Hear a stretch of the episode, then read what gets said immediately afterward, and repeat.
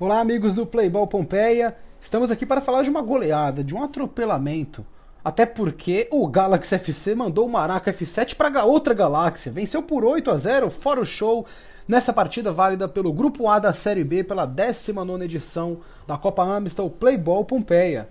É gol que você quer? Então chama o Galaxy que eles resolvem.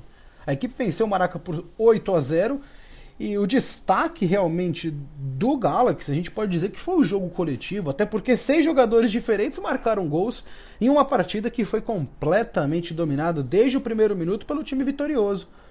Já para o Maraca F7 ficou alerta, a equipe ainda não pontuou e já levou 32 gols em quatro jogos, é muito gol sofrido. Precisa rever o jeito de jogar urgentemente para conseguir se reerguer na competição.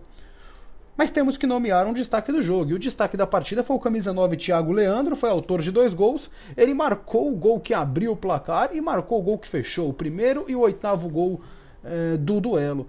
E em entrevista para a reportagem do Playboy na beira do campo, depois que a partida acabou, ele disse que qualquer adversário que entrar com o pé mole, a equipe do Galaxy vai passar por cima, ou seja, vai mandar para outra, outra galáxia o adversário. Realmente foi uma partida que o, o Maraca F7 não teve muita resistência contra o Galaxy, que tinha perdido por 5 a 1 e conseguiu se recuperar bem. O próximo duelo do Galaxy vai ser contra o R Campos no dia 26 de março, às 10 horas da manhã.